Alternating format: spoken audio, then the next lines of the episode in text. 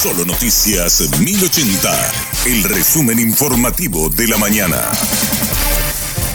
Hola, soy Susana Arevalo y este es el resumen informativo de la mañana. En la última semana se confirmaron alrededor de 3.000 casos de chikungunya en todo el país. La Dirección de Vigilancia de la Salud dio a conocer las últimas cifras que también señalan que ya hay 11 fallecidos por la enfermedad, entre ellos dos bebés. Asunción y Central siguen liderando la mayor cantidad de casos, pero preocupa la posibilidad de dispersión del virus, según el doctor Guillermo Sequera.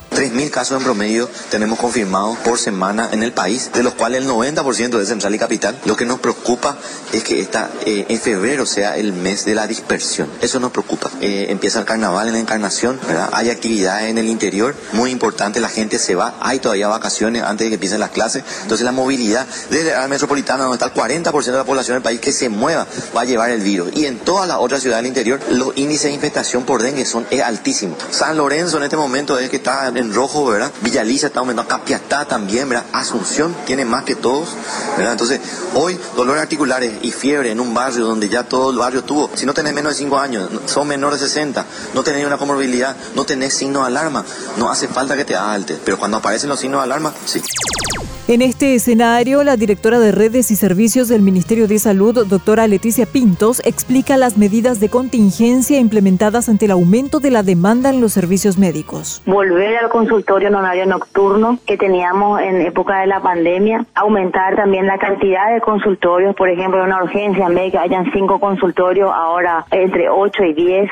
La rotación de los médicos residentes también, que sean por los servicios de urgencia estos dos meses, como para poder fortalecer esos servicios donde vemos un aumento importante de la cantidad de consultas y de personas que acuden a los servicios. El ministro César Diesel es el nuevo presidente de la Corte Suprema de Justicia. Obtuvo cinco votos, mientras el ministro Eugenio Jiménez Rolón obtuvo tres. La ministra Carolina Llanes fue elegida como vicepresidenta primera con cuatro votos a favor y cuatro votos en blanco. El ministro Eugenio Jiménez fue elegido vicepresidente segundo, pero rechazó el cargo. Enero cerró con una inflación de 1,2% según el Banco Central del Paraguay. La inflación interanual se sitúa en 7,8% de acuerdo al reporte. Los rubros que más aumentaron de precios son alimentos, combustibles y energía eléctrica.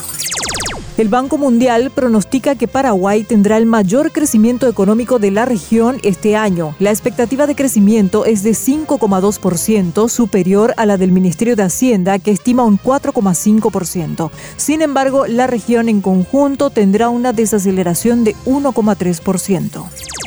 La capital del Alto Paraná está de aniversario y también celebra a su santo patrono. Rosana Villalba nos comparte parte de la historia de la ciudad y la agenda de actividades. Este 3 de febrero se recuerda los 66 años de fundación de la capital del Alto Paraná, la antigua Flor de Lis, luego llamada Puerto Presidente Stroessner, hasta su nomenclatura actual Ciudad del Este. La fecha es coincidente con el día de San Blas, patrono de la ciudad. Varias actividades religiosas y profanas están previstas para esta celebración que se centra en la Catedral San Blas. Desde temprano los devotos participan de misas y sacan la tradicional medida de San Blas, el santo también conocido como el abogado contra los males de garganta. Para el mediodía se prevé un caruguazú, en tanto que la procesión con la imagen del santo por las principales avenidas de la ciudad será a las 18 horas y la misa central a las 19 horas. El acto protocolar se desarrolla en el hito fundacional, mientras que para las 10 los pioneros homenajearán a los primeros pobladores ya fallecidos al pie del monumento, donde entregarán ofrendas florales. Desde Ciudad del Este informó Rosana Villalba.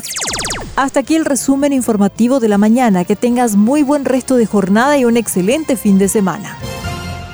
La información del día aquí, en Solo Noticias 1080.